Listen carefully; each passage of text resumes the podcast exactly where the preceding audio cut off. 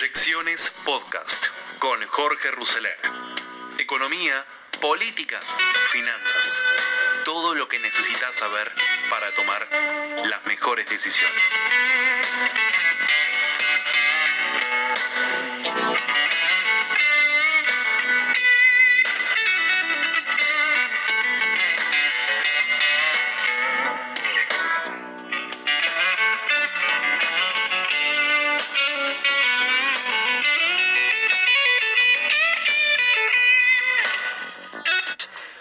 Y está Carlos Pañi con nosotros con un título para su columna que dice un montón.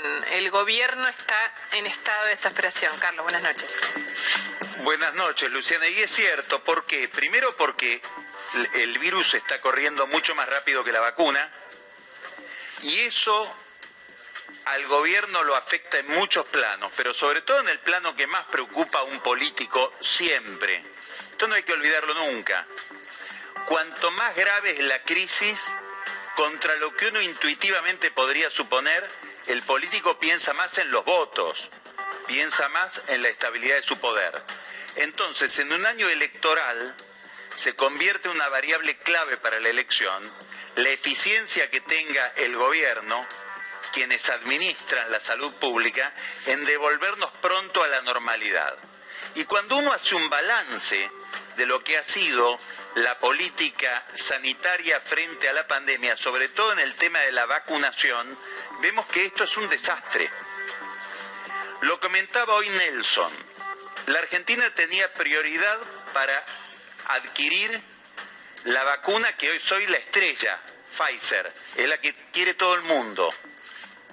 Hoy el CEO de Pfizer, que se llama Anthony Burla, anunció que a fin de año la misma empresa va a proveer un antiviral para combatir muy eficientemente el COVID, pero anunció algo más importante, que la vacuna Pfizer se va a poder manipular con menos frío, hoy se necesitan 70 grados bajo cero, y va a ser mucho más fácil la logística de esa vacuna. Están produciendo en Pfizer 2.500 millones de vacunas este año y 2.500 millones, 3.000 3 mil millones de vacunas para el año que viene.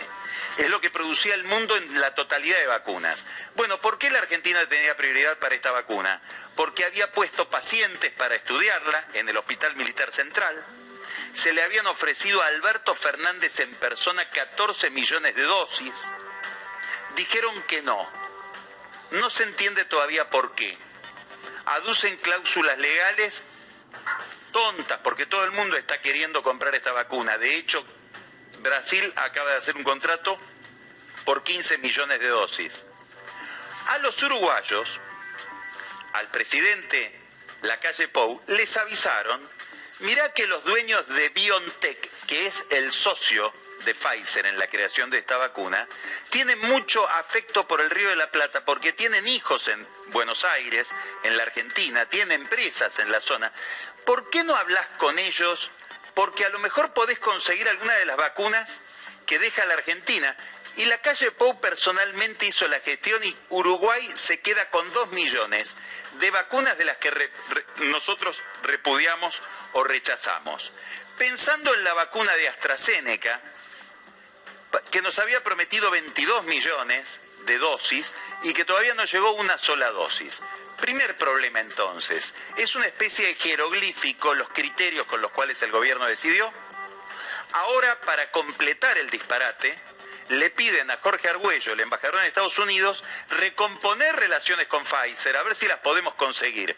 Claro, pero en este momento ya está anotada la Unión Europea para conseguir vacuna Pfizer para el año 2023. Es decir, en general, estos problemas, ya cuando estalló la pandemia, se empiezan a prever. Entonces, primero, no hay vacunas. Segundo, hay vacunas muy, muy escasas, muy a cuentagotas que vienen desde Rusia y ahora aparece toda una polémica que la inicia Brasil diciendo cuidado con la vacuna rusa porque no está del todo estudiado cuál es la efectividad y cuál es el sol- la solvencia técnica que hay detrás de esa vacuna. Por supuesto, no es una discusión científica, es también una discusión geopolítica. Es obvio que, Estados Uni- que eh, Brasil está alineado en esto con los Estados Unidos y es obvio que el gobierno de los Estados Unidos es un gobierno anti-ruso. Es el, el sello del gobierno de Biden hoy. Ahora, más allá de lo que llega al Sputnik, aparece un segundo problema, que es que se ha vacunado muy poca gente con la segunda dosis. Y la segunda dosis de la vacuna Sputnik es distinta de la primera, por ejemplo, a diferencia de Pfizer, que es la misma vacuna en ambos casos. Empieza a vencer el tiempo, sobre todo entre el personal médico. Dentro de un mes ya va a haber médicos con la primera dosis vencida y la segunda por llegar, y hay que ver si llega. Entonces tenemos un problema de que hemos rechazado una vacuna, adherimos a otra que no llegó, de casualidad conseguimos algo de la Sputnik, primera dosis pero no la segunda, y todo esto en un contexto de extraordinaria e irresponsable politización. El gobierno no vacuna en centros de salud que dependan de intendencias de la oposición. En esas comunas vacuna en sociedades de fomento, vacuna en clubes. ¿Para qué? Para que el intendente de Juntos por el Cambio no pueda decir yo te vacuné. ¿Qué es lo que sucede entonces? Que si alguien se descompensa después de recibir la vacuna o antes por las largas colas, etcétera, hay que mandarle una ambulancia, cuando si estuviera en un centro de salud sería asistido directamente. Para completar todo, Fíjense el nivel de politización. En las redes sociales, el Ministerio de Salud saca este mensaje. Un mensaje donde se combina vacunación con el peronismo, pero un mensaje todavía más ridículo porque habla de un optimismo al que todavía esta administración no tiene derecho. El gobierno está en estado de desesperación editorial de ayer en Telenoche de Carlos Pañi, hablando, por supuesto, sobre la situación actual con respecto al tema de las vacunas. Bueno, faltan dos días para el vencimiento del el DNU famoso que puso las restricciones para la noche y se está negociando en este momento con la capital federal y la provincia de Buenos Aires y todos los gobernadores del interior las nuevas limitaciones que se van a poner para el eh, mes de mayo. No sabemos si para el mes de mayo o para los primeros 15 días de mayo. Pero obviamente que vamos con casos para arriba, dólar para arriba, emisión monetaria para arriba y actividad económica para abajo. Eso parece ser el sinónimo de lo que tenemos por ahora. Por eso quisimos empezar este podcast de proyecciones 2021 de hoy con estas medidas, más eh, visiblemente con este comentario. Después ustedes van a tener eh, a través de este podcast una visión enorme de todo lo que está pasando, porque lo vamos a tener al intendente de 3 de febrero, a Valenzuela, en una nota con Pablo Wende en Millennium. Vamos a tener eh, la palabra del de eh, doctor Conrado Stoll. Vamos a tener la palabra de Eduardo Fidanza, también seguramente teniendo en cuenta todo lo que tiene que ver básicamente con lo político, cuánto afecta lo político a lo eh, económico. Van a tener también, eh, obviamente, el eh, panorama económico con Willy Cohen y van a tener un comentario de Pablo Wende sobre una colocación de 300 millones de dólares que hizo ayer Pan American Energy. Es la primera colocación de una ON desde el default, digamos, del 2019. O sea, que vamos a estar teniendo eh, la primera colocación de deuda. El comentario de Wendel, el comentario del mercado respecto de eso también lo van a tener. Y Adolfo Rubinstein, que también estuvo con José del Río en Mesa Chica. O sea, como ven, la cantidad de testimonios que van a estar teniendo en esta actividad, en esta em, eh, podcast de hoy, es realmente eh, impresionante en materia de información. Pero en materia de información vamos con análisis político y análisis económico, comenzando este podcast de hoy. Un editorial de hoy en La Nación de Joaquín Morales Solá titulado La Argentina pudo estar ya inmunizada. El país estuvo a punto de contar con 38 millones de dosis de vacunas de alta categoría y dejó pasar la oportunidad. Es lo que recién venía hablando Carlos Pañi y este es el artículo de hoy en La Nación de Joaquín Morales Orá. La Argentina pudo estar ya inmunizada. El país estuvo a punto de contar con 38 millones de dosis de vacunas de alta categoría y dejó pasar la oportunidad. El laboratorio Pfizer le ofreció a la Argentina 13.3 millones de dosis de su vacuna a partir de diciembre pasado, según contó un funcionario del área de salud que pidió el anonimato. Una disputa legal que el gobierno no supo frenar en el Congreso alejó la posibilidad de que llegara al país la que es considerada una de las mejores vacunas contra el COVID-19 que se inventaron hasta ahora. El Fondo COVAX de la Organización Mundial de la Salud, que almacena vacunas de primer nivel, ofreció hasta 25 millones de dosis, pero el gobierno argentino solo contrató 2.5 millones, es decir, el 10% aseguró ese mismo funcionario. Una conclusión inevitable es que la Argentina estuvo a punto de contar con 38 millones de dosis de vacunas de alta categoría, y que dejó pasar la oportunidad. Esa oportunidad hubiera significado que casi toda la población estaría ahora inmunizada. Israel, que vacunó casi exclusivamente con Pfizer, y Estados Unidos, que vacunó con Moderna y Pfizer, están saliendo de la pandemia, no entrando. El regreso a la negociación con Pfizer, anunciada por la asesora presidencial Cecilia Nicolini menor que B mayor que Cecilia Nicolini menor que B mayor que, constituye en los hechos una marcha atrás del gobierno. El regreso a la negociación no significa, sin embargo, que los problemas legales se resolverán fácilmente ni que Pfizer esté en condiciones de proveer de vacunas a la Argentina de manera inmediata. Deberá cambiarse el texto de una ley, y Pfizer tiene lista de espera hasta fin de este año. La gestión de Ginés González García es cuestionable por razones mucho más graves que las del vacunatorio VIP. De hecho, y ya que al oficialismo le gusta proponer comisiones investigadores, la primera investigación independiente que debería ponerse en marcha es sobre cómo se tramitaron las vacunas y por qué la Argentina depende casi exclusivamente de vacunas que no están autorizadas por las principales autoridades de medicamentos del mundo, la EMA europea y la FDA norteamericana. Esa fragilidad sucede cuando el país ingresa brutalmente a la segunda ola de la pandemia del coronavirus, cuando vive la pandemia más grande y letal de su historia. Fue un error político que la Cámara de Diputados agregara una palabra al convenio acordado con Pfizer. Esa palabra, negligencia, puso en duda todo el acuerdo de inmunidad que pedían los laboratorios más serios del mundo, porque el gobierno dejó pasar un agregado al acuerdo con un laboratorio internacional, que fue producto de una larga negociación. Error o premeditación. ¿O fue, acaso, la decisión política de dejarle todo el mercado argentino al laboratorio anglo-sueco AstraZeneca, con el que firmó un contrato por la provisión de 22 millones de dosis.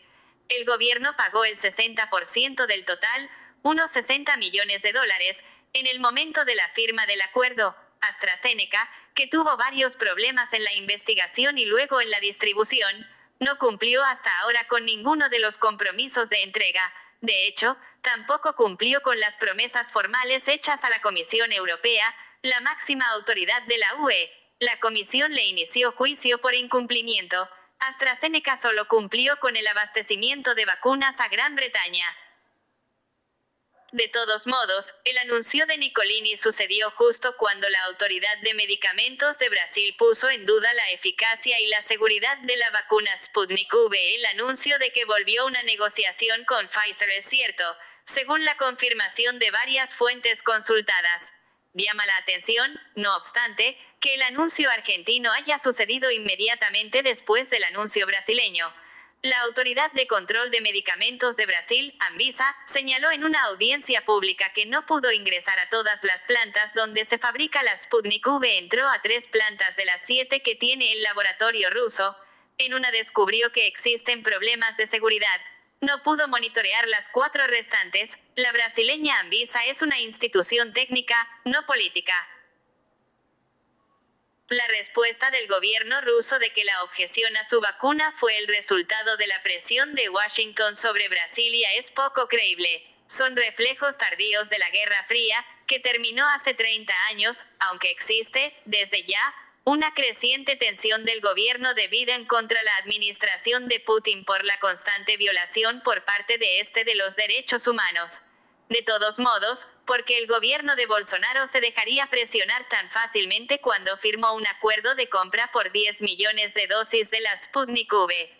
Porque, si Brasil está atravesando todavía una situación sanitaria muy crítica, Bolsonaro es irrespetuoso e impredecible, pero no es un suicida político. Nadie dice que la vacuna Sputnik V sea mala, pero se sigue insistiendo en la falta de transparencia en la información que proporciona el gobierno de Rusia, propia de un régimen que ha construido un sistema político entre la oscuridad y las sombras. La Autoridad de Medicamentos Europea está esperando desde hace varios meses que le envíen desde Moscú los papeles con la información precisa sobre la vacuna. No llegan nunca. Esa es, con todo, la vacuna más seria a la que tiene acceso la Argentina. La otra es la China Sinopharm, que tampoco fue autorizada por la FDA ni por la EMA, y que, según especialistas independientes argentinos, tiene poca capacidad inmunizante. Cuando parecía que la Argentina ya había agotado su capacidad para explorar entre productos mediocres, aparecieron supuestas negociaciones para proveerse de una vacuna cubana, que solo la conocen en Cuba. Si hay algo que cualquier sociedad tiene derecho a saber es que le inoculan en su cuerpo. La facultad del gobierno para comprar cualquier vacuna en tales condiciones es moralmente muy limitada. La administración de Alberto Fernández hizo bien en regresar a la negociación con Pfizer, y debería volver también a negociar con el fondo COVAX de la OMS para explorar la posibilidad de aumentar su capacidad de compra, después de haberla despreciado. La oferta de Pfizer durante el año pasado significaba que el gobierno podía comprar hasta 13.3 millones de dosis, aunque la cifra última la pondría la administración de Fernández. El mismo sistema de COVAX, que ofreció 25 millones de dosis de las mejores vacunas, aunque la módica cantidad que compró el gobierno argentino fue una decisión de este. Existen demasiadas preguntas y pocas respuestas para explicar por qué el país está entrando en las peores condiciones en la penumbra del invierno y de la pandemia. La segunda ola está resultando peor que la primera. La capacidad de contagio de las nuevas variantes, sobre todo la británica y la de Manaus, es mucho más veloz que la de la primera marea. La única versión oficial que se conoce cotidianamente es la de culpar de todos los males al gobierno capitalino de Horacio Rodríguez Larreta.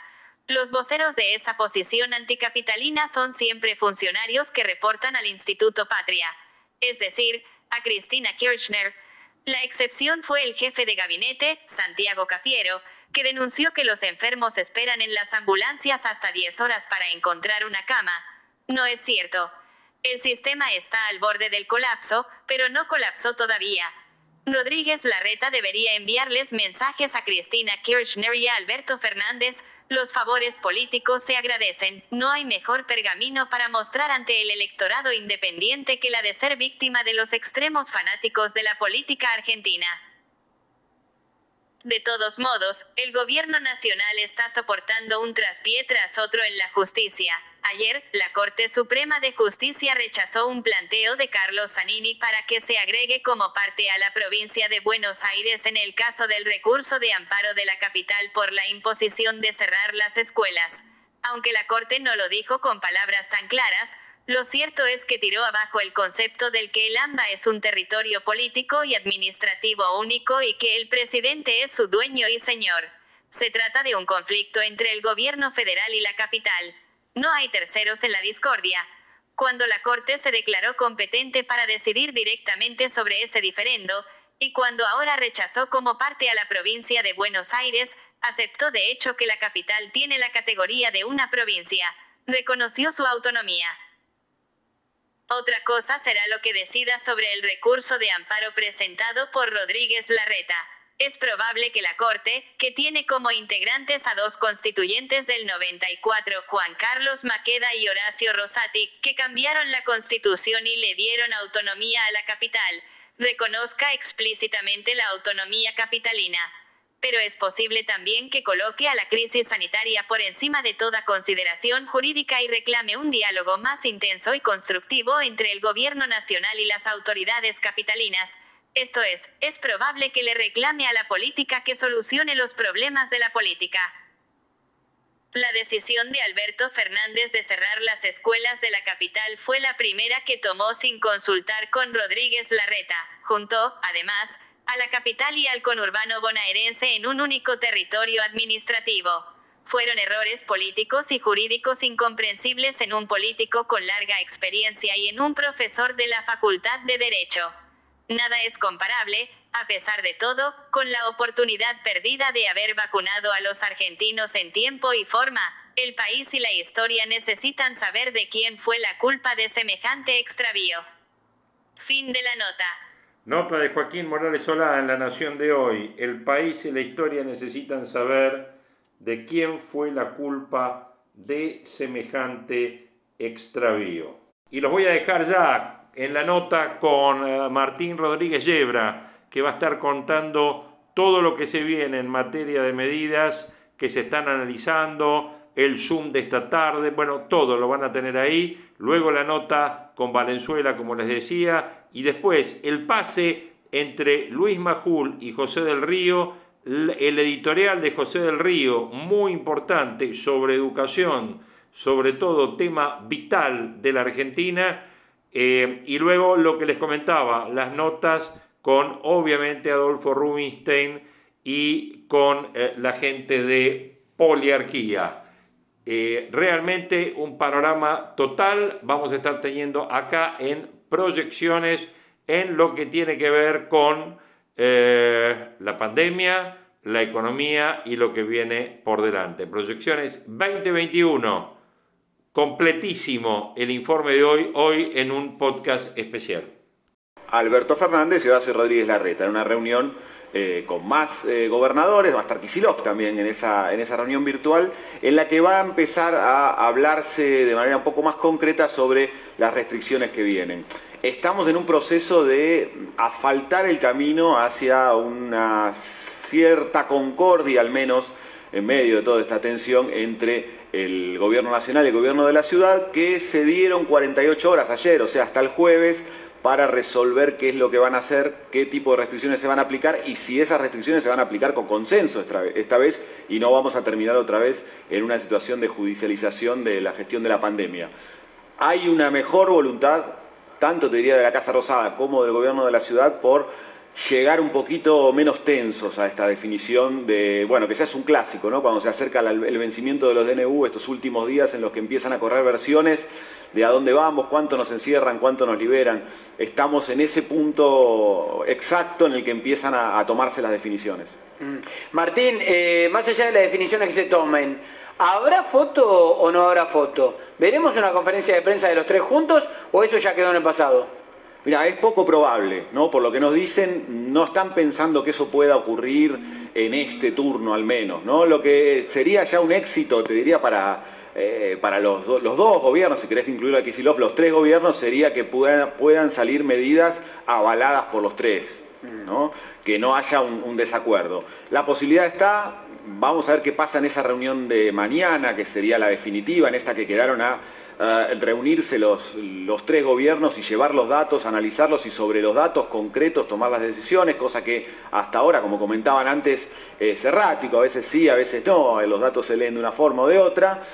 Vamos a ver si existe ese acuerdo y hay una voluntad también política de decir, bueno, nos sentamos los tres a anunciarlos. Hoy parece lejano eso, pero está evolucionando la situación. Ahora, está todo puesto más allá de que las medidas van a ser amplias, que el transporte, que esto, que lo otro, que la circulación, los bares, los comercios, veremos, está todo puesto en las clases que es lo que provocó la disputa, ¿no? ¿Se llegará a un punto en donde ni la reta deje todo abierto, ni Alberto cierre todo? Y sería la única opción de, que exista algún tipo de acuerdo. Ese es, diría casi seguro que el gobierno nacional no va a aceptar eh, que continúen las clases presenciales en, el área metropolitana por completo. y es seguro que eh, Horacio Rodríguez Larreta va a ofrecer resistencia si lo que viene es se cierran y se suspenden definitivamente las clases presenciales.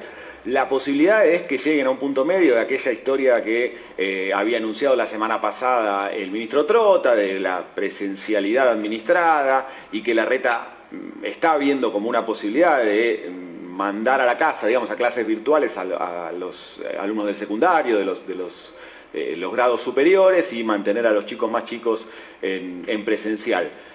Todavía no estamos en la situación de que va a haber un acuerdo sobre eso, ¿no? Y por eso es importante este impasse que se dieron de 48 horas para poder analizarlo con los números. La reta dice, lo vamos a poder convencer con los números de que hay que mantener una parte importante al menos de la presencialidad. El gobierno dice que lo va a estudiar, pero la presión fuerte que tiene, sobre todo desde la provincia de Buenos Aires, para no habilitar las clases, es un factor a tener en cuenta. Martín, eh, más allá de las clases, eh, hay una pata económica en los anuncios que se vienen. Están viendo a ver si pueden entregar algo, sobre todo a los sectores que van a estar afectados con las nuevas restricciones, dentro de las limitantes que hay. ¿Cómo está jugando también esa restricción económica en estas negociaciones para la nueva fase de cuarentena? Muchísimo, y hoy también hay reunión del Gabinete Económico para analizar estas, estas situaciones. Eh, ahí está el ministro de Economía que tenía una resistencia muy fuerte a seguir derivando fondos a, la ayuda eh, por la pandemia. De hecho, en el presupuesto las partidas eran bastante bajas al respecto. Mm, digamos, de alguna manera eso ya fue superado. Hay una decisión política de, avanzar eh, con, mayor reparto de subsidios para tratar de, atemperar un poquito el golpe de lo que va a significar, lo que ya están significando y lo que pueden significar nuevos cierres de actividades. Ahí la presión de la provincia de Buenos Aires es muy fuerte para que se aumenten los fondos, eh, para que de alguna manera, en la situación que estamos, se imprima más dinero y haya, haya reparto de fondos para contener a los sectores más vulnerables.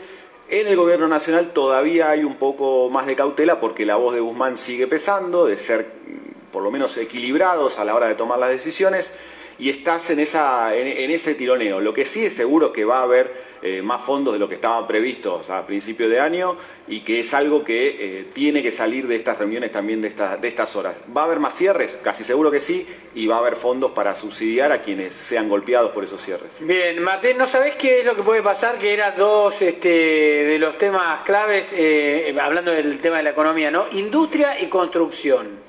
Se hablaba también de restricciones o no tocar algo que mm, dinamizaba mucho la economía. Sí, ahí hay también una pulseada muy fuerte. Por ejemplo, en construcción, la ciudad lo tiene sobre la mesa y dice que es una, es una posibilidad de limitar eh, la, actividad de la construcción, sobre todo por el impacto que tiene en el transporte, en la cantidad de obreros que vienen hacia la ciudad en el transporte público.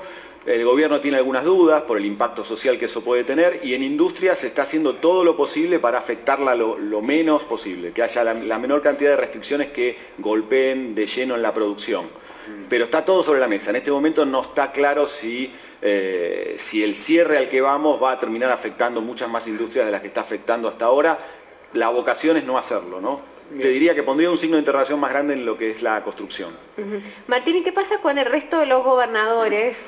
Eh, en el anuncio anterior muchos también quedaron en offside, no levantaron el perfil, pero por ejemplo Córdoba, Santa Fe no adhirieron a la no presencialidad, entre otras provincias. ¿Qué pasa esta vez? ¿Están de acuerdo el resto de las provincias con avanzar en nuevas restricciones? Sí, la otra vez el gobierno sabía que no estaban de acuerdo y los dejó jugar de alguna manera porque se concentró en el área metropolitana. Eh, había un poco de malestar en el gobierno, un poco bastante, te diría, respecto de esa actitud de los gobernadores, sobre todo los peronistas que eh, escucharon y siguieron por su camino. En esta oportunidad hay un poco, te diría, de, factor miedo que está aglutinando a los gobernadores en favor de aceptar mayores restricciones y la idea del gobierno, el ideal para el gobierno de Alberto Fernández sería eh, poder sacar una resolución que abarque a todo el país, ¿no? que sea eh, una resolución sin tener que estar eh, diferenciando por áreas, tener una, una, situación más parecida a lo que fue el inicio de, la cuarentena del 2020. ¿no?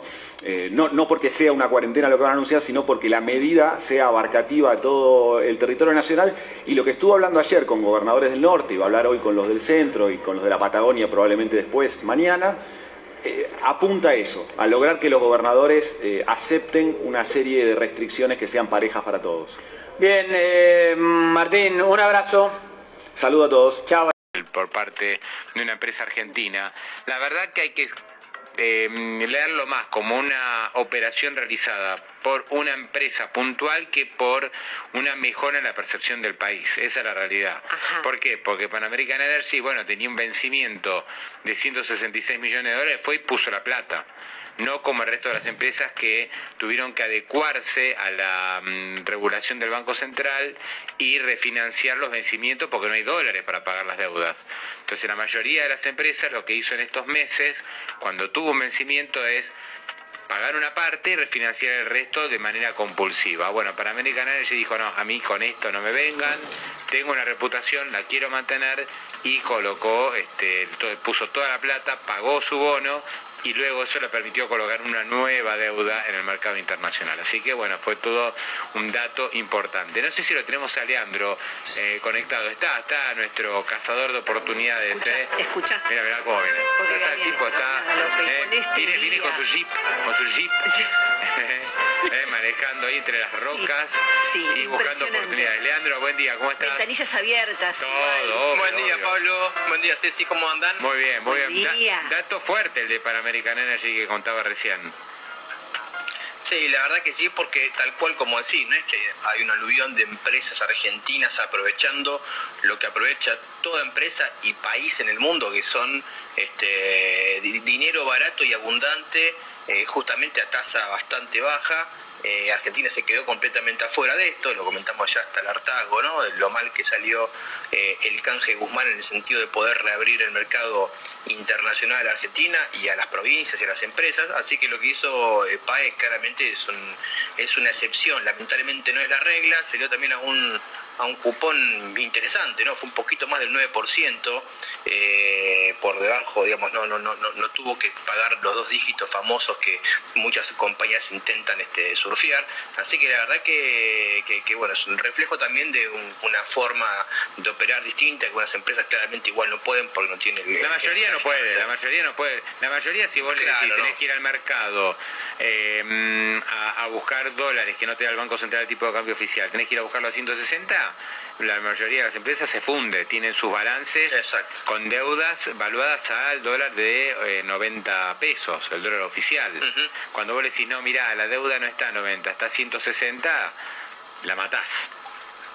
Exacto. O sea, son, cual, pocas son muy pocas las empresas que se pueden dar el lujo, entre comillas, que se dio Pan American Energy. Sí, muy pocas y, digamos, de vuelta, ¿no? Lamentablemente la crisis argentina de la escasez de, divisas este, recurrente eh, hace que no se pueda aprovechar justamente un contexto de mercado que es excepcional para los emisores, ¿no? Ya de vuelta, digamos, los países, gran parte de los países de la región, ¿no? Del mundo, de la región, Paraguay, Chile, Colombia, este, eh, Uruguay, Panamá, lo que sea, todos han emitido deuda a sus tasas mínimas históricas para financiar justamente la pandemia. El costo de la pandemia, porque en todos lados hay que cerrar y hay que confinar a la gente y demás. Bueno, en el caso de Argentina no tenemos eso, estamos viendo qué vamos a hacer, pero el mercado internacional claramente está, este, para los países que trabajan bien, están está bastante fluido para colocaciones, en este caso una empresa argentina, pero si Argentina hubiera tenido un canje exitoso, el GOR está hablando de la emisión, de cómo vamos a hacer con el agujero fiscal y demás, pues se podría haber emitido una deuda y, y, bueno, financiar un poco el costo de la pandemia.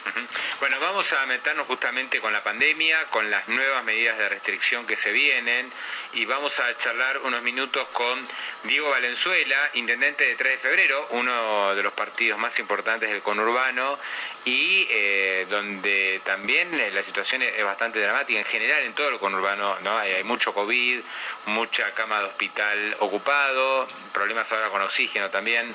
Eh, ¿Cómo estás, Diego? Un gusto, buen día. ¿Qué tal, Pablo? Gracias por llamar. Gracias, eh, gracias. ¿Cuál es el panorama que tenés en 3 de febrero? Bueno, como se viene comentando, una alta circulación del virus, más alta incluso que en el año 2020, un estrés en el sistema hospitalario y en las clínicas, este debate del oxígeno, el debate hoy veía una nota de las ambulancias, que a veces vos sabés lo que está pasando con el SAME o con los sistemas de emergencia. No dan abasto. hospital, claro, llegan a un hospital y tienen que esperar mucho tiempo, no pueden volver a la base, eso demora una atención de un infartado, de un accidente de tránsito, todo justamente por la saturación que hay en, en los hospitales y en las clínicas.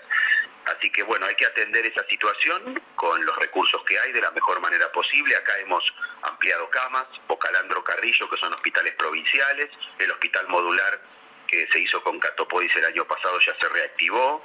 Y bueno, después está todo el debate de cómo hacemos para bajar la circulación y el contagio, que ya atañe a la economía, a la educación, y creo que si viene, se vienen decisiones en ese sentido, que ojalá, espero, sean cooperativas y no una imposición de un sector sobre el otro. Aparentemente hay una charla abierta, digamos, por suerte hemos superado... Eh, lo que vimos hace un par de semanas y ahora me parece que están todos otra vez charlando, tal vez por necesidad más que por gusto, pero está bien que suceda. Eh, hay que ponerse de acuerdo porque realmente no puede haber una solución para el conurbano y otra para la ciudad de Buenos Aires, no tendría ningún sentido. Eh, ¿Qué opinas vos que habría que hacer? Digo, teniendo en cuenta todo lo que contaste, ¿no? Eh, situación hospitalaria bastante crítica o muy crítica, situación comercial también complicada. Eh, no es fácil tomar una decisión que deje conforme a todo el mundo, eh, es más, probablemente nadie quede conforme. ¿Qué, qué opinión tendrías vos, digamos, si, si te preguntan, que seguramente te deben preguntar, eh, qué es lo que habría que hacer? Bueno, primero, Pablo, el marco general. buscar un acuerdo político cooperativo, que no vuelva a pasar esto de el presidente decide sobre el AMBA y Rodríguez Larreta defiende su autonomía en materia de educación esas cosas se deberían conversar antes, porque es un, si se quiere, el convivir de políticas sanitarias nacionales con, autonomías provinciales. Y también acá en la provincia, porque el último Zoom que hizo el gobernador sobre COVID no invitó a los intendentes de la oposición. Así que que, hace un acuerdo mm. cooperativo, porque el AMBA es nación, es ciudad, es provincia y es municipio. O sea que Kisilov no los tienen en cuenta, a vos, a, Jorge Macri, a, a, Néstor Grindetti, o sea, los intendentes que no son de frente de todos, este podría haber un mejor ida y vuelta para mm. ponerlo así, digamos, está bien, está bien, está bueno. Y creo que además la la provincia se, se, gobierna con los matices, con las disidencias, es muy grande, el conurbano vos pensás que viven eh, casi 10 millones de personas en un décimo del territorio de, todo el país, es una gran concentración poblacional, eh, junto a la ciudad somos 15 millones de habitantes, entonces estamos obligados a esa coordinación y, a que el, rol del intendente como responsable del territorio con voto popular esté en este debate, digamos, ¿no? Después el equilibrio entre salud y trabajo. Eh, hoy, obviamente, por la situación que estamos pasando, quizás sea más necesario un énfasis en salud, pero sin olvidarse del trabajo y de la educación presencial. Hay que mirar los datos y decidir en base a los datos, no en base a una intuición o a una mirada política de estos temas, ¿no? En ese sentido es que digo, si se vienen algunas nuevas medidas, eh, deberíamos tratar de evitar que cierren eh, negocios, que tengan que, que dejar de operar. Deberíamos, por ejemplo, hacer todo lo que podamos al aire libre, pero hacerlo y con protocolo y con distancia y con tapaboca, que no es lo mismo que estar en ambientes cerrados. Así que si hubiera medidas me parece que deberían ir por ahí. Es decir, eh, tratar de no ir a un cierre total, no ir a, una suerte de fase 1, sino ser inteligente ¿no? y, afectar lo menos posible la actividad comercial. Exacto, te pongo un ejemplo. Hoy ya estamos con la gastronomía más volcada al aire libre, ¿no? ¿Habría que mantener eso? Y claro, por supuesto. Y cuando vos le pones una restricción de horario, se te junta toda la gente antes. ¿No sería mejor ir al aire libre y no concentrar a la gente antes de tal hora, por mm, ejemplo? Mm. O los, los comercios de indumentaria, que no son esenciales, eh, pueden seguir trabajando si lo hacen quizá como en alguna época hacia la vereda, por ejemplo, ¿no? Sin usar los probadores. Mm. Lo que digo es hacer el máximo esfuerzo inteligente de no cerrar, porque ahí hay, está en juego eh, el trabajo, está en juego la solución de la pobreza.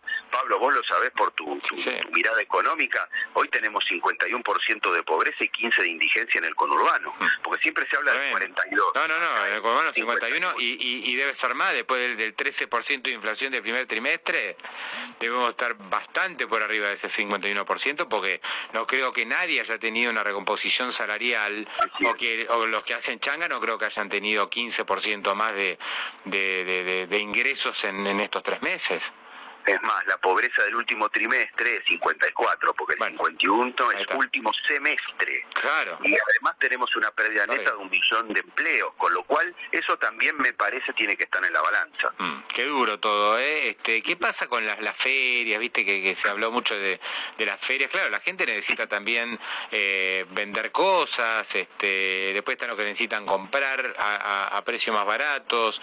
Pero bueno, uno ve la imagen de la feria, ¿no? En, en distintas zonas del conurbano, eh, también ahí hay focos de contagio, pero es difícil cerrar. Viste que en Tigre se cerró el puerto de frutos dos semanas.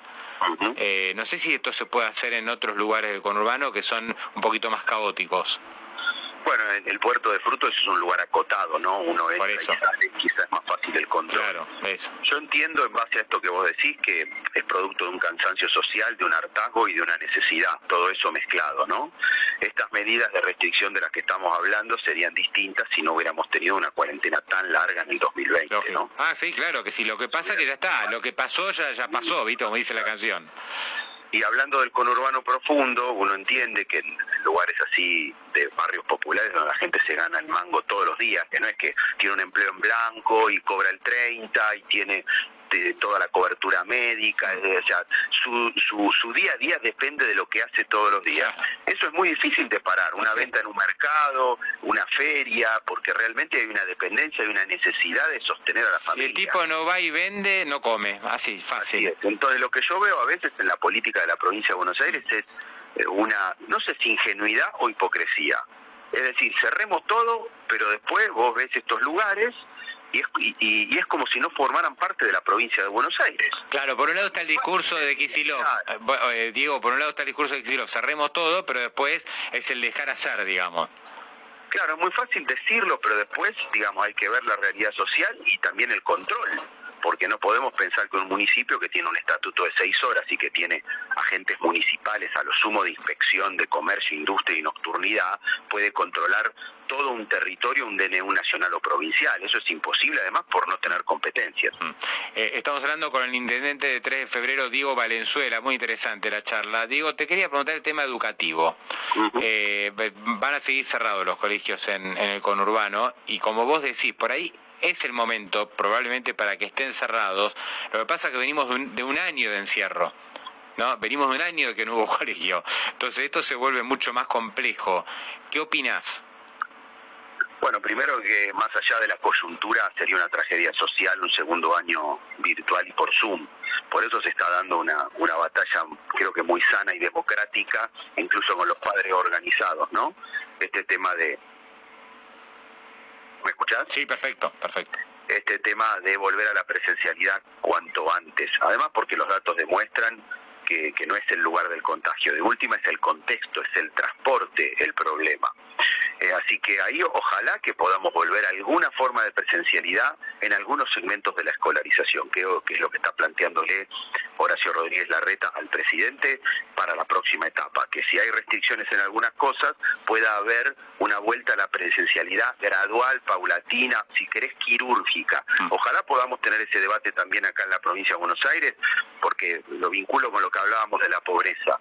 Acá hay muchos chicos que no se están alfabetizando, Que, no, que no están aprendiendo a leer o las cosas básicas. Sumale los problemas de conectividad y de acceso a la tecnología.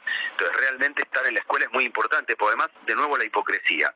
Es muy fácil decir, eh, cerramos la escuela. ¿Y después qué piensan? ¿Que los pibes van a estar adentro mm. de las casas? Un chico que está en segundo grado prácticamente no conoce el colegio.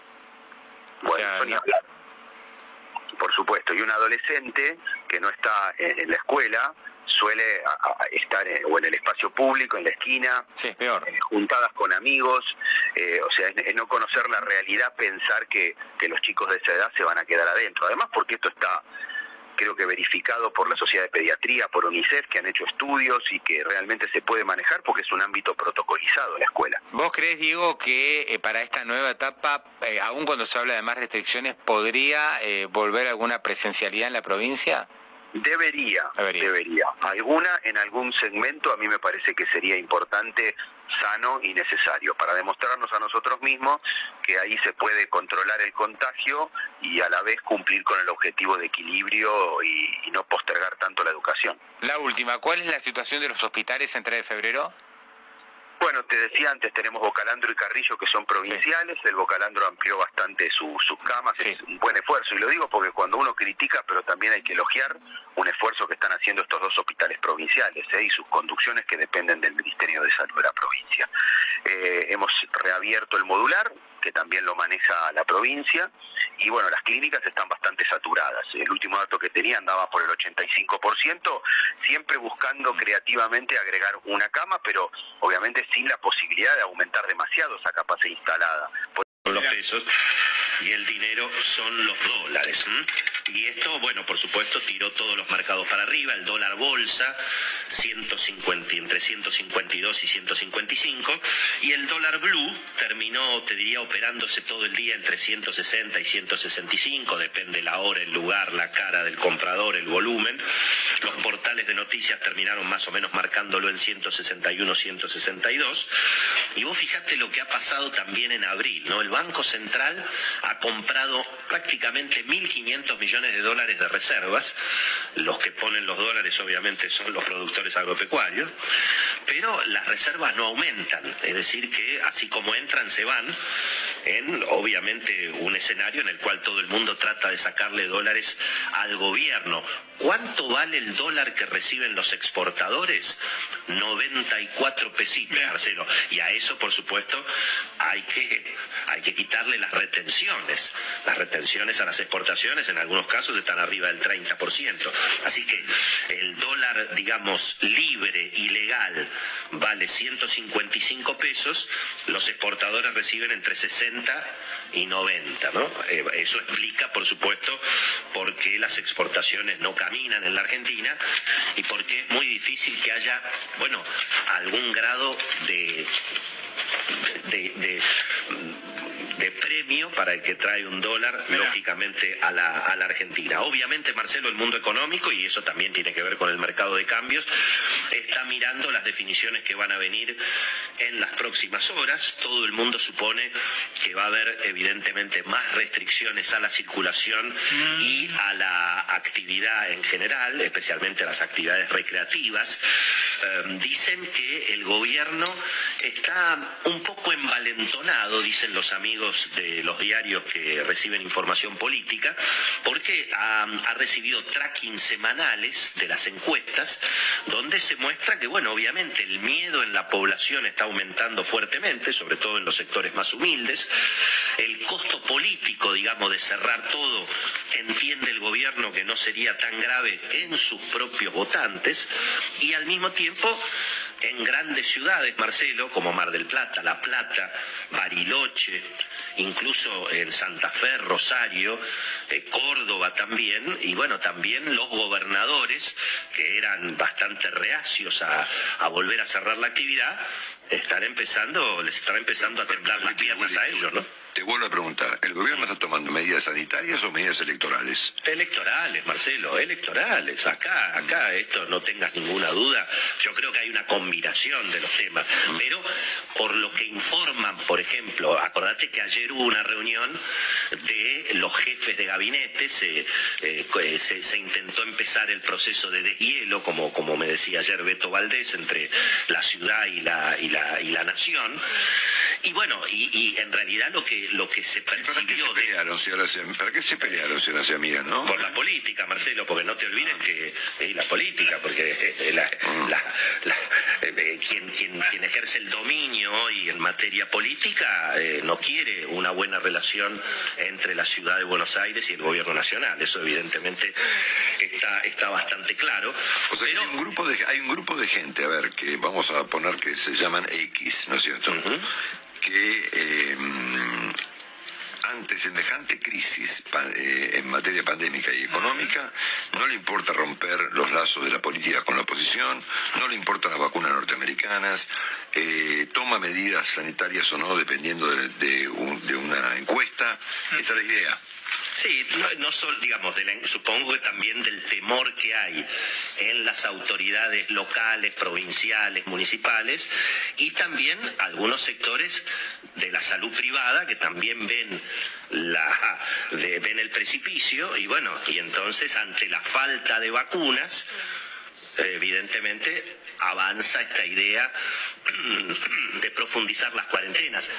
Y yo creo que eso es lo que percibe también el mundo económico, Marcelo, y eso es lo que hace pensar que obviamente el déficit fiscal este año por la presión de los mayores gastos vinculados a la pandemia, van a afectar la economía. De hecho, por ejemplo, ayer la ciudad de Buenos Aires dejó trascender que aceptaría eventualmente un cierre eh, más profundo, sobre todo en el sector gastronómico, pero el gobierno de Horacio Rodríguez Larreta le está pidiendo al presidente Alberto Fernández que haya un ATP especial, que haya una asistencia especial para todo el sector gastronómico de la ciudad de Buenos Aires. No, no estoy muy seguro que eso vaya a ocurrir, pero lo concreto es que todo el mundo está presionando, obviamente, para sacarle más, más plata al gobierno en función del parate, del parate que se viene, Marcelo. El gobierno ayer anunció un aumento en los salarios mínimos en siete cuotas, 35% es el aumento en el salario mínimo este año, pero en siete cuotas hasta febrero del año que viene. Ahora, la pregunta es cómo va a ser el sector privado para pagar este aumento de salarios en muchísimos rubros donde obviamente los precios naturalmente no pueden aumentar y las ventas naturalmente tampoco. Marcelo, también mucha expectativa por lo que puede pasar hoy al mediodía en Neuquén. A las 12 del mediodía está citada la asamblea interhospitalaria y allí aparentemente se va a decidir si se levantan o no se levantan los cortes de ruta. Ayer hubo un acuerdo aparentemente con ATE, pero dicen que hay un ATE Blue, es decir, ahí están los trabajadores estatales que aceptan la conducción sindical y están los autoconvocados. Allí hay factores obviamente políticos muy fuertes. Vamos a ver si se descomprime esta tensión. A esta hora los cortes siguen en Neuquén, sí están dejando pasar a los autos particulares, pero todo lo que tiene que ver con Villa Langostura, Añelo, Vaca Muerta, sigue por ahora eh, todo, todo cortado. Y la última, Marcelo, obviamente también mucha expectativa política por la sucesión en el Ministerio de Transporte. No hay que descartar que finalmente no se defina nada y termine todo en el escritorio del ministro Cato Podis, que ahora estaría eh, juntando las, las dos carteras, pero hay quienes dicen que atención con Cecilia Moró, subieron las acciones de Cecilia Moró porque obviamente su padre tiene buena relación con Cristina y también está pidiendo por ella. Apareció como siempre Juan Zabaleta, que no se sabe si lo mencionan para ayudarlo o para complicarlo, eh, y se menciona ahora a Ramiro Gutiérrez, que había sido mencionado, Marcelo, cuando se hizo la sucesión de Marcela Lozardo. Ramiro Gutiérrez, hombre de Sergio Massa, fue presidente de la legislatura bonaerense y bueno, aparece en la lista eventualmente si es que el Frente de Todos le va a cumplir a Massa el compromiso con el Ministerio de Transporte. Muy bien, gracias Willy. Minuto a minuto. Ahora, eh, eh, a, ver si me, me ayudas a entender, José. Eh, ya hay canales formales e informales entre el gobierno nacional y el gobierno de la ciudad. Y para vos, ¿ya hay una base política que puede sustentar anuncios conjuntos, aún con diferencia, en temas muy sensibles y muy específicos? Mira, la frase es, todos tenemos algo que ceder.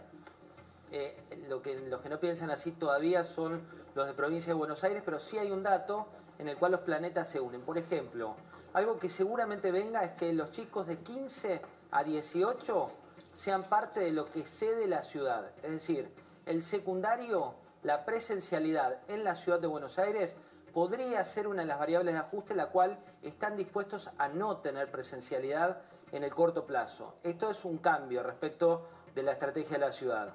Con algún costo político, porque eh, a mi entender, no sé qué opinan eh, vos, y nuestros colegas, eh, las mamás y los papás que eh, plantean escuelas abiertas eh, están de alguna manera condicionando, a mi entender, en el buen sentido, políticamente, no solamente a Alberto Fernández de la provincia, sino también al propio Horacio Rodríguez Larreta, ¿no? Totalmente. La contracara de esto, Luis, es que sí se daría la presencialidad en el Jardín de Infantes y en el primario no solo en la ciudad de Buenos Aires. De esto están tratando de convencer al gobernador Kisilov, que como vos lo veías hoy, está más proclive a restricciones. Lo que dicen cerca de Kisilov es que el gran problema que hay hoy en la provincia de Buenos Aires es que por más que el gobierno diga lo que diga, la gente hace lo que hace. Llegó a un punto en el cual no lo escuchan al gobernador Kisilov. Bueno, cuando pero dice este es un problema, perdón que te interrumpa, es un problema del gobernador. A, a ver, mientras que Goyán, esto- yo asumo lo, mi- mi, eh, el- lo que digo, ¿no? Asumo la responsabilidad por lo que digo.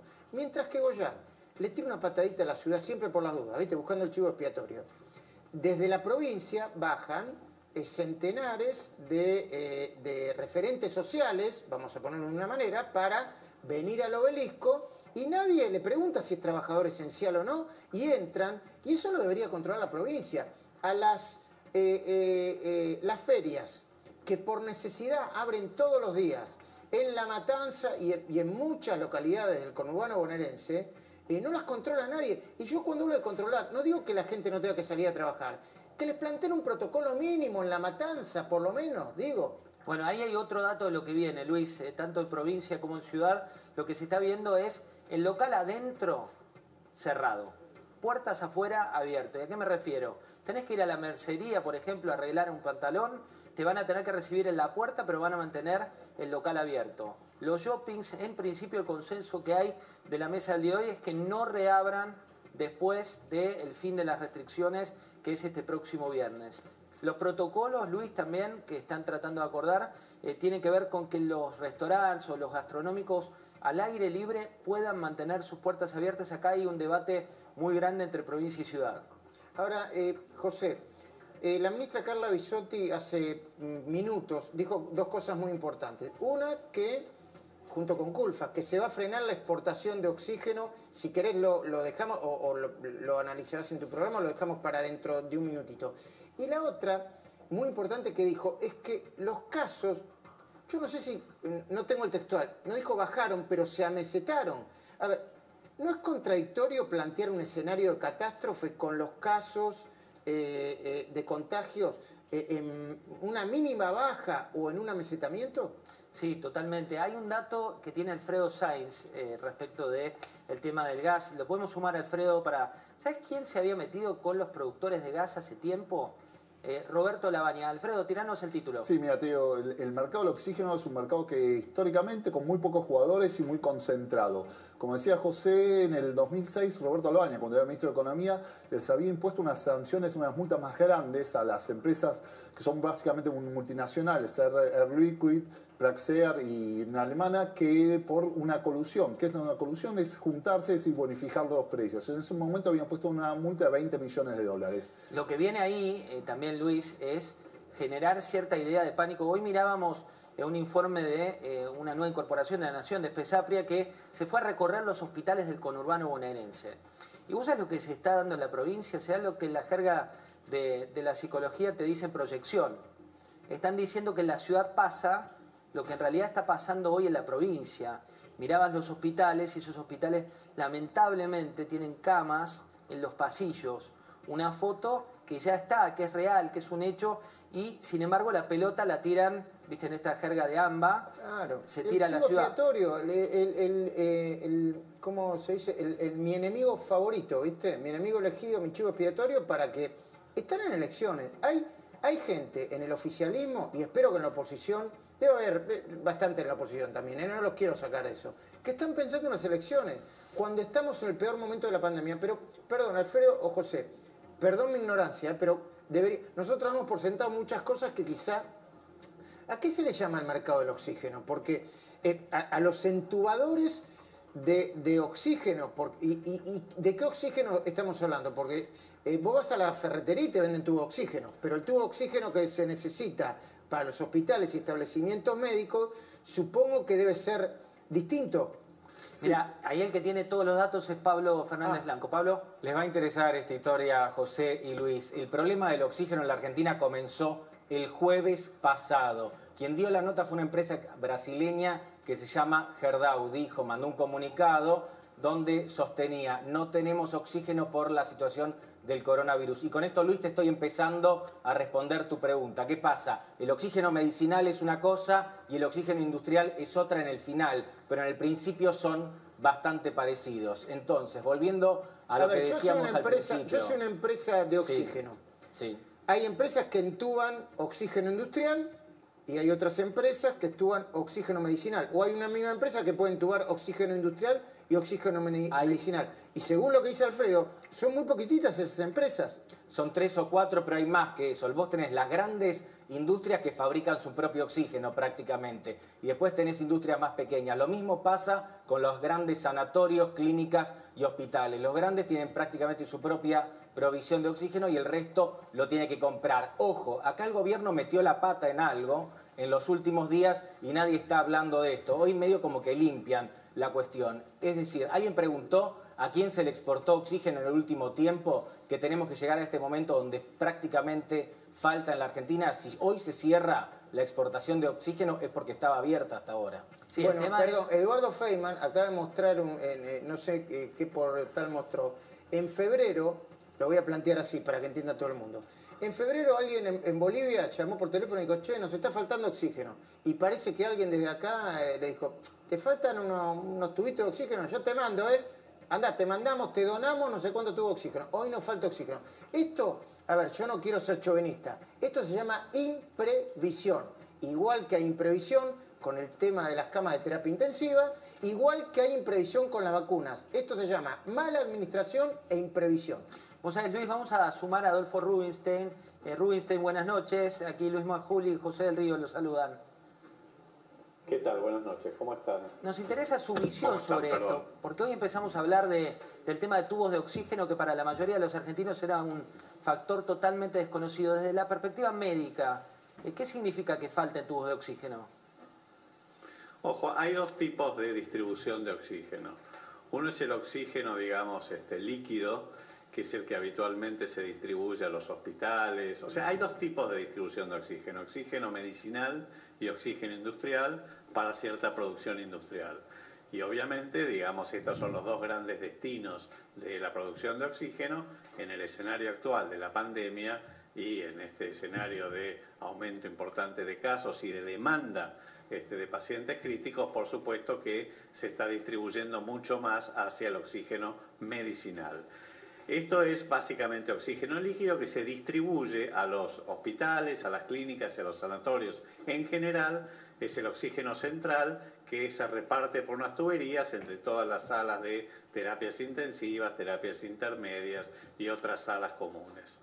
Y luego está el, el oxígeno que se envasa en tubos o cilindros. Este es el que se, creo que, el que se exportó a Bolivia y el que en algunas situaciones estaba faltando, pero eran situaciones puntuales, de hecho creo que fueron aclaradas por las empresas productoras.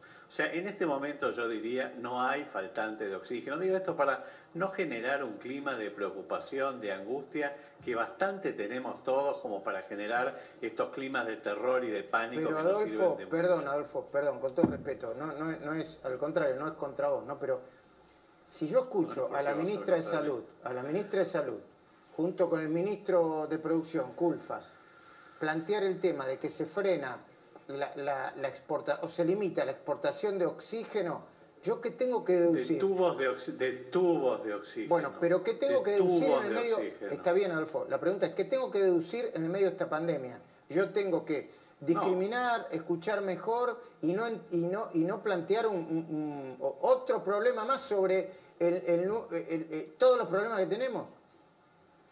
No, lo que hay que plantear acá claramente es que estamos en una situación muy preocupante y que por lo tanto todas las medidas que se tomen para garantizar, digamos, el suministro de, de oxígeno, particularmente los tubos de oxígeno, que son los que se utilizan habitualmente en las clínicas o sanatorios más pequeños. Porque los hospitales o las clínicas más grandes, las que Bueno, tienen entiendo, habitualmente pero lo mismo pasa terapias con las camas intensivas, COVID. utilizan Este, lo que yo estoy planteando, eh, Adolfo y José y, y- y colegas, es este, cómo se da la información, en qué contexto se da la información.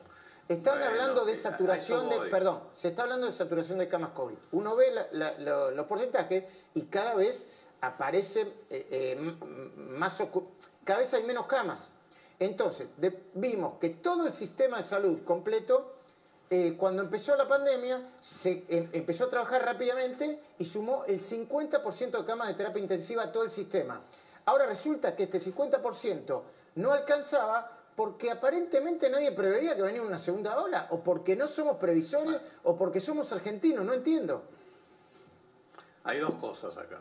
Por un lado, coincido totalmente que esto era algo absolutamente previsible, era indefectible e irrefrenable la segunda ola y lo sabíamos desde hace meses. Claramente hay ciertas contingencias que hay que anticipar en este, en este sentido. Por otro lado, hay una saturación, es cierto, hay un aumento preocupante de ocupación de camas de terapia intensiva. ¿Por qué ocurre esto?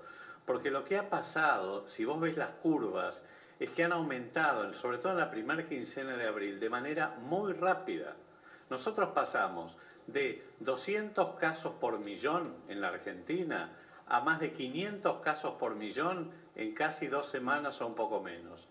Esa velocidad de aumento, que ese sí fue un crecimiento geométrico, te diría, exponencial, por supuesto pone a prueba, digamos, cualquier tipo de este, preparación del sistema de salud. ¿A esto qué le tenemos que agregar? Que a diferencia de la primera ola, donde las terapias intensivas, después de una cuarentena tan prolongada, cuando vino el pico, estaban subocupadas, porque esta era la realidad, subocupadas, porque se habían, o sea, básicamente se habían reformulado los sistemas de atención, los pacientes con otras patologías crónicas no estaban siendo atendidos, había mucho menos traumatismo porque había mucho, exacto, postergadas, había mucho menos injurias y accidentes, había mucha más capacidad de absorción, cosa que ahora no ocurrió. Por eso tuvimos tales índices de saturación.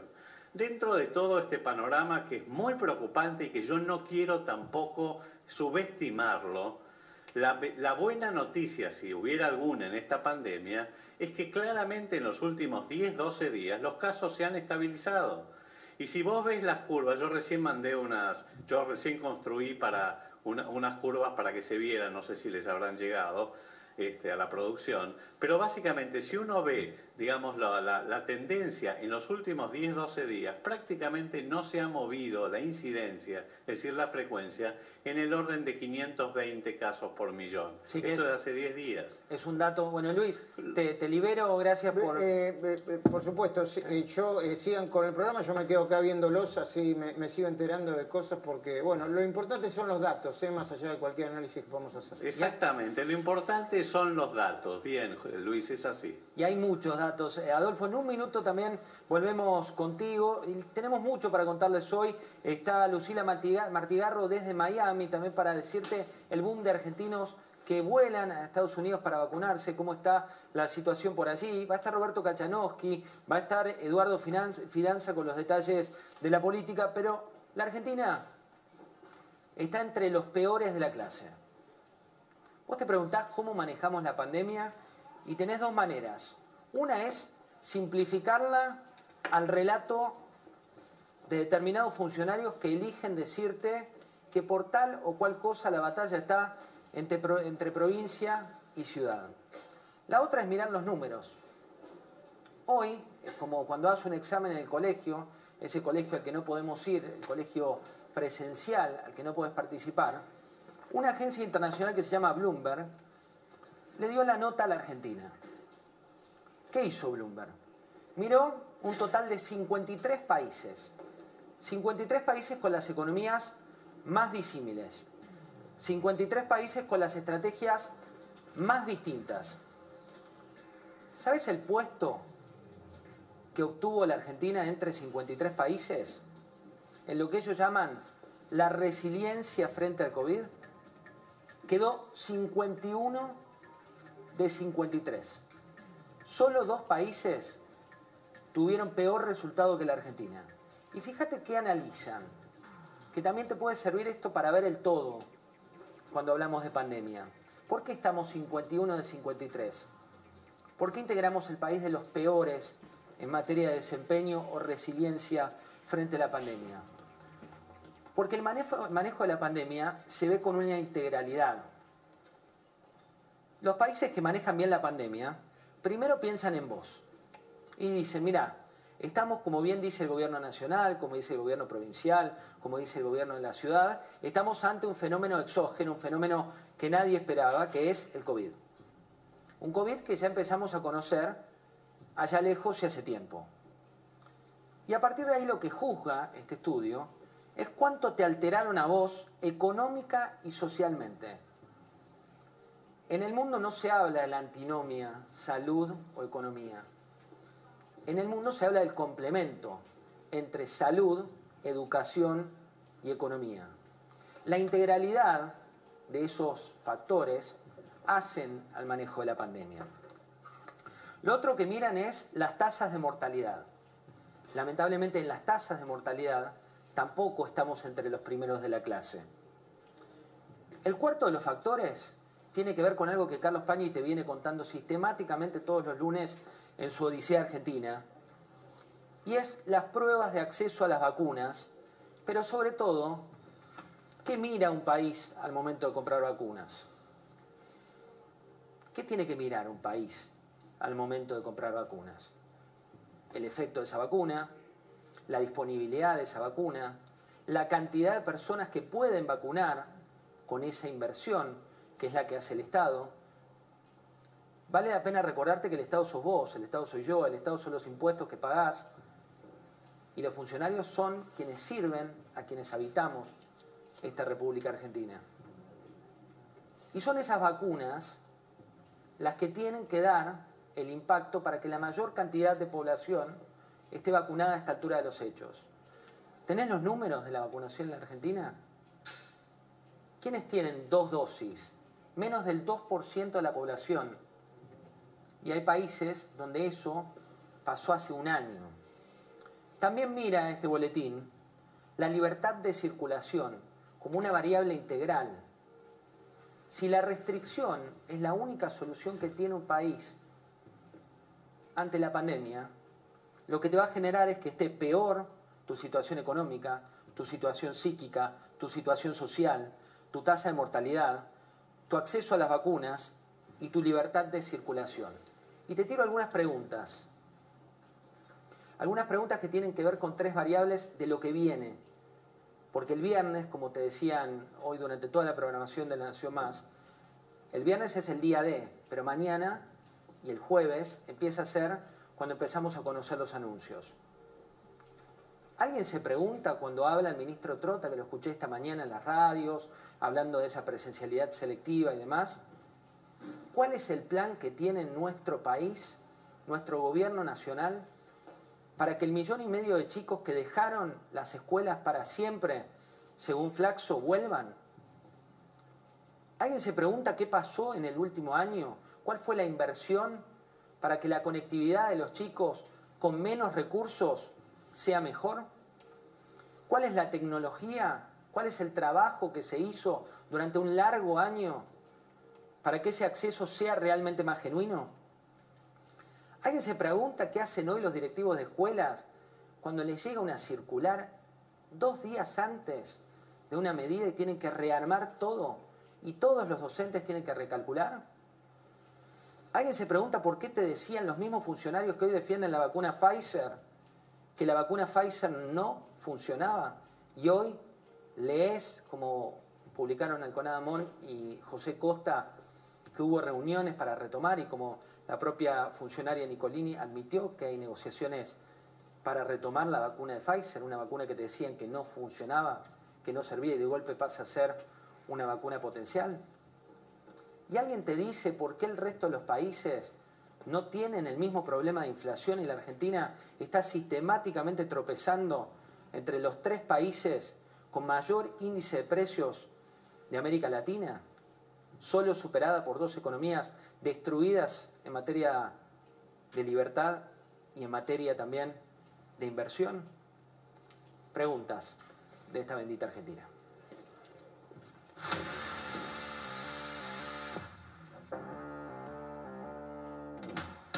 Se han retomado las, negociaciones con Pfizer para también entender el estado de situación y cómo pueden eh, se pueden generar algunos cambios para, para avanzar con un posible contrato.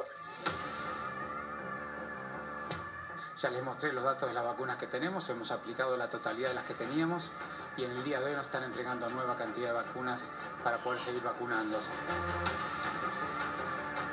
Por suerte, Digo, ahora la, la he escuchado, hemos visto que las autoridades de la ciudad autónoma eh, están preocupadas por la, lo que es la realidad. Ocupación al 100% de las camas de terapia intensiva en el sector privado, un- una situación casi extrema en su sector público también.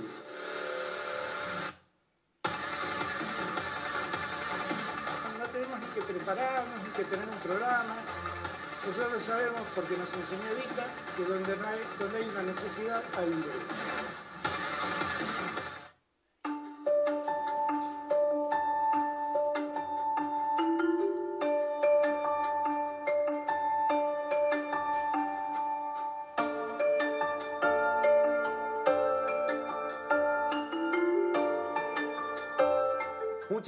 Información de lo que viene. Paz Rodríguez Niel, buenas noches, ¿cómo estás? Buenas noches, José, ¿cómo estás? ¿Con qué vas a venir hoy? Vamos a hablar de la Corte. Le quedan tres días de vigencia al decreto de necesidad y urgencia que ha pedido suspender Rodríguez Larreta en la Corte. Esto significa, y, y la Corte le dio tres días al procurador para que opine.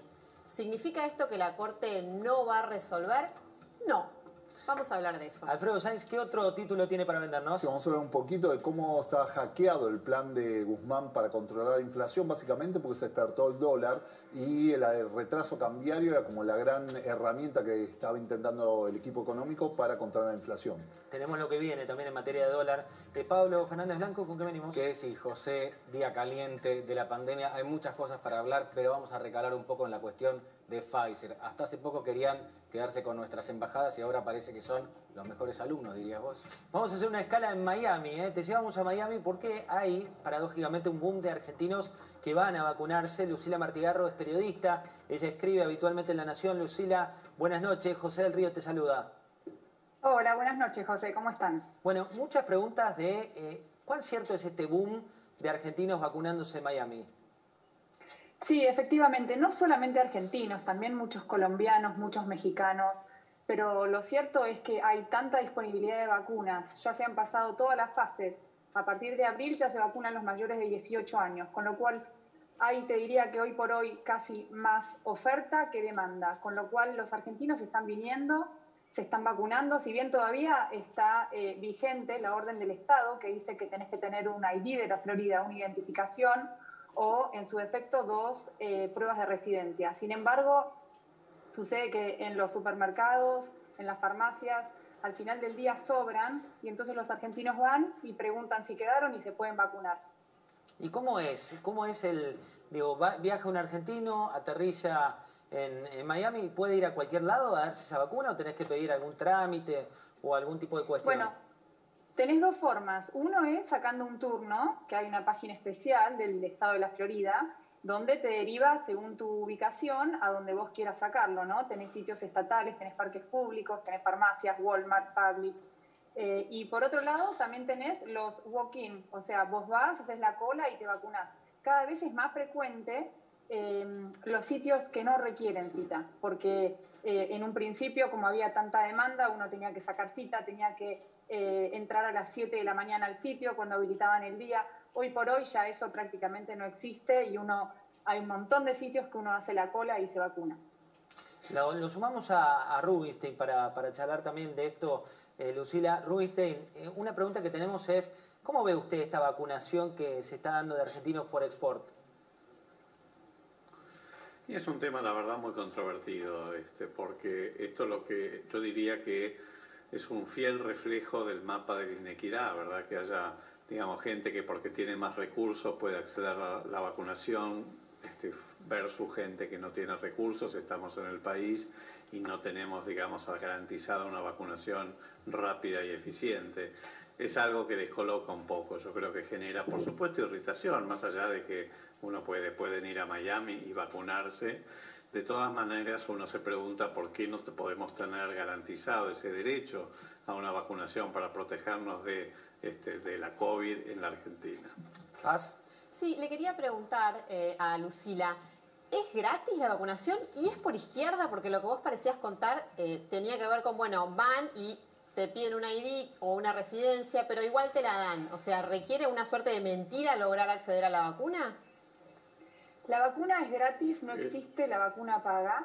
Eh, y hay de las dos. Eh, hay gente que, por ejemplo, viene y se hace hacer un contrato de alquiler, tal vez porque está un mes, porque si espera la segunda dosis, eh, de todas maneras tiene que quedarse, con lo cual, con un contrato de alquiler, si bien piden dos pruebas de residencia, hoy por hoy prácticamente con una estás habilitado. Hay otra gente que simplemente dice la verdad, que dice, llega al supermercado y dice, mira, yo soy turista, no tengo ninguna prueba de residencia, Em, pero bueno, me gustaría vacunarme y, si sobran las vacunas, y en ese caso también, también se las dan. Hay, hay novedades también, eh, Lucila, respecto de el diario del lunes, eh, y ya para, para, liberarte a vos también. Eh, cuando uno ve lo que pasa en Israel hoy por hoy, por suerte ya no hay gente con barbijos, ya están todos vacunados. Cuando uno ve lo que pasa en, en Miami, ¿también empieza esa ola para los vacunados?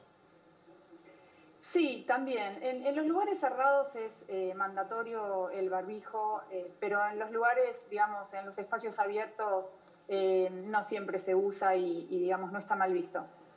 Bien, y la última, las vacunas de una dosis en Estados Unidos, me refiero concretamente a la Johnson, que se había dejado de dar a partir de algunos casos, ¿volvió a darse?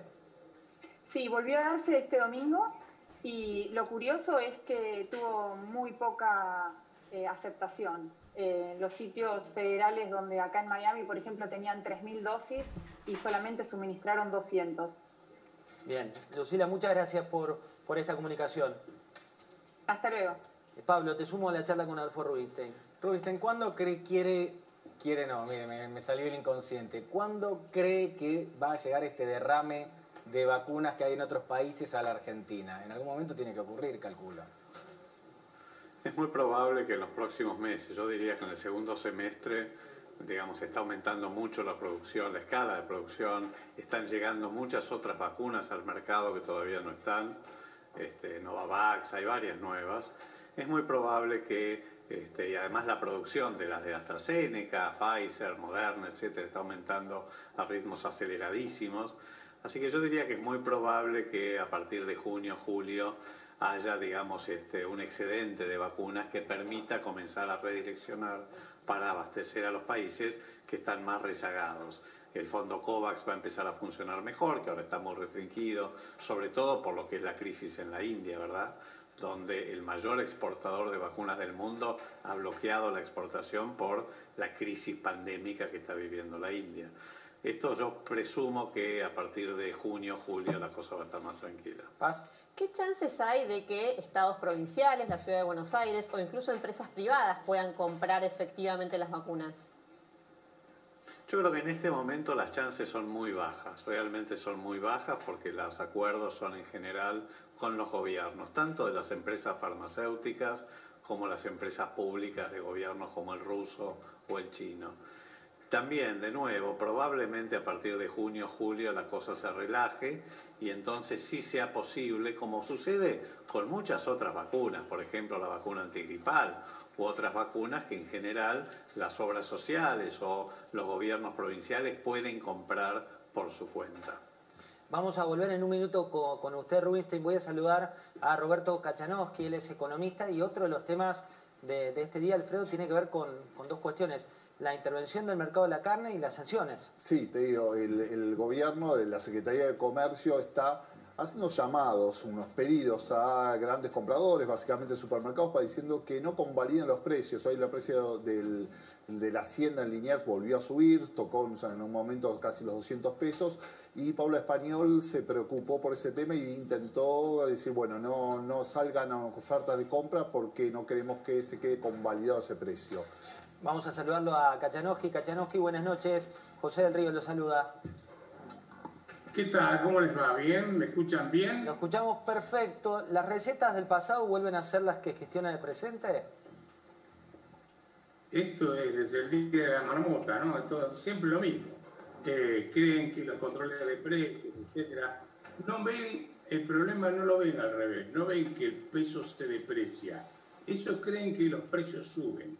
Ahora, cuando todos los precios suben al mismo tiempo, es porque tenés un problema monetario, no tenés un problema de precio relativo donde de golpe subió el precio de la carne y nada más.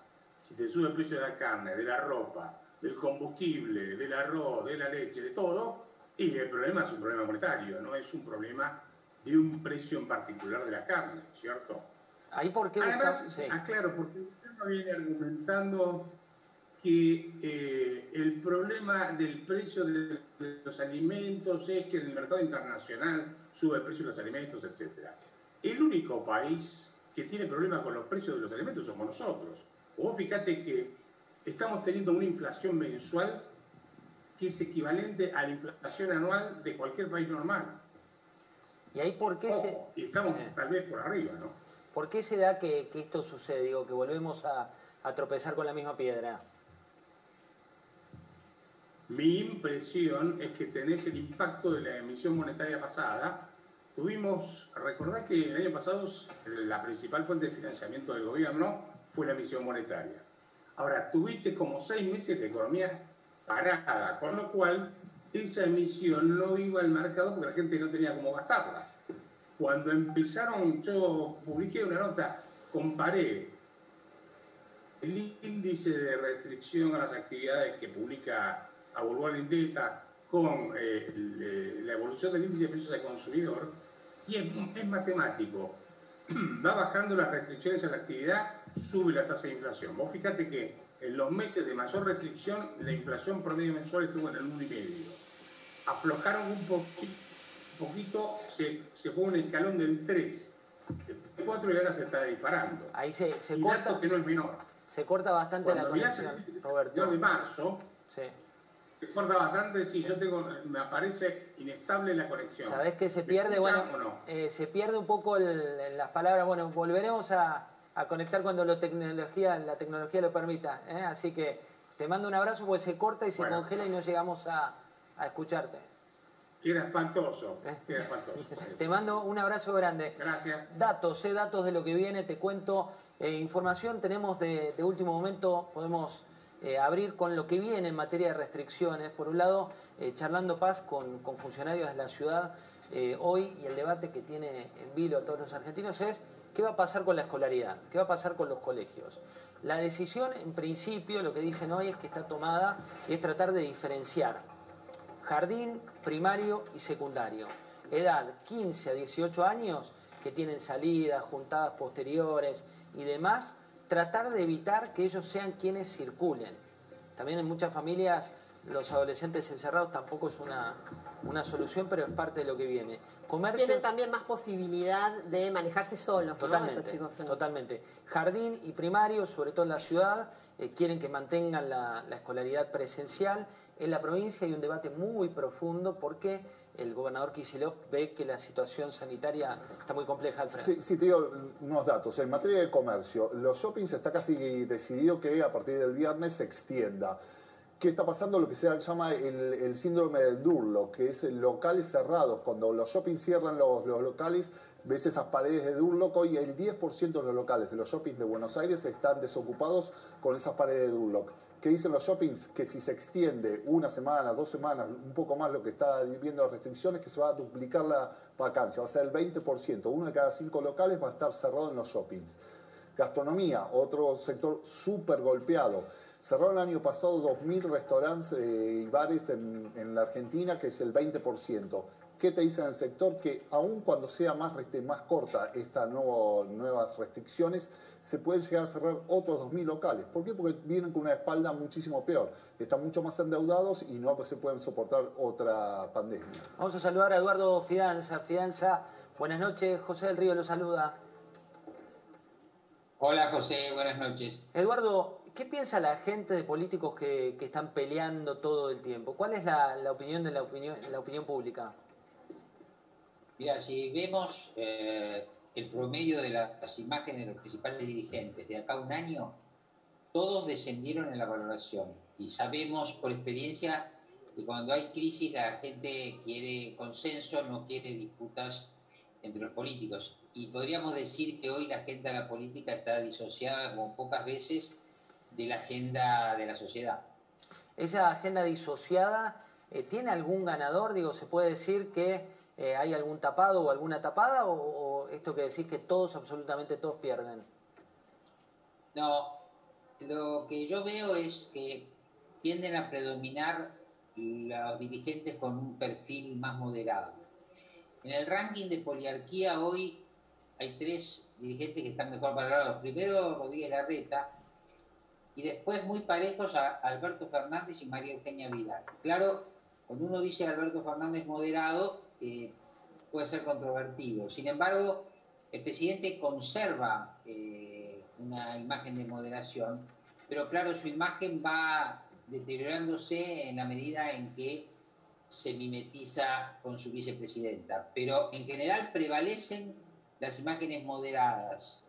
Por ejemplo, fenómenos como Patricia Burrich tiene una imagen positiva, pero tiene más negativa que positiva o es muy controvertida. Y luego tenemos a Macri y a Cristina, que hace ya dos años, según nuestros datos, tiene una imagen negativa de más del 50% y una imagen positiva en orden del 30%. O sea, son imágenes bastante parecidas. Pero vuelvo, prevalecen los políticos moderados.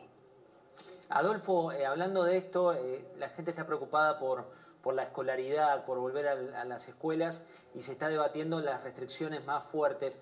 ¿Cuál es el análisis que usted hace respecto de la vuelta de la presencialidad en algunos distritos de, la provincia de Buenos Aires y también las restricciones que hay a nivel nacional?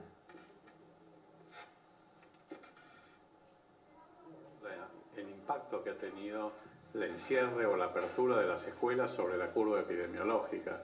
Y te diría que es prácticamente nulo.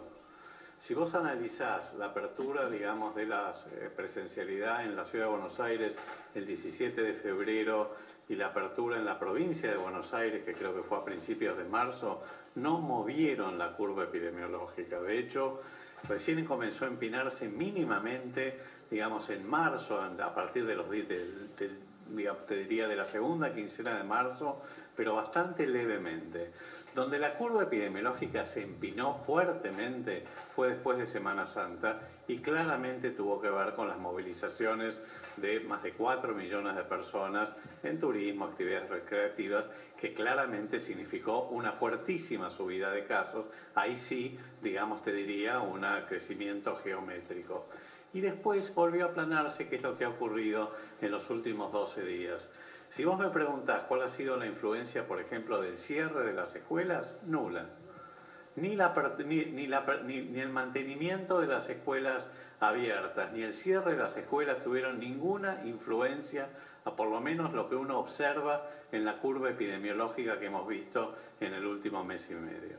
Con lo cual yo creo que ha sido una medida equivocada, profundamente equivocada por parte del gobierno, que si, hubiera, si, el, si el presidente hubiera anunciado hace 10 días, o así, hace aproximadamente 10 días, una ampliación de las restricciones basadas en la nocturnidad, inclusive en ampliar el horario, la franja horaria, seguramente no hubiera habido las reacciones y el rechazo social que hubo. ¿Qué es lo que está pasando ahora? Me parece que se han dado cuenta del error y además de la grieta que se ha ensanchado, digamos, entre aquellos que, digamos, en esta cosa de hablar de quienes defienden la, educación, quienes no defienden la educación, quienes militan por las escuelas cerradas, quienes militan, militamos por las escuelas abiertas, me parece que esto no contribuye para nada al buen clima social y lo que genera es una profunda irritación de la sociedad, que es lo que recién se comentaba. Me parece que esta presencialidad administrada o el eufemismo que se le ponga, me parece que es acercar un poco las posiciones,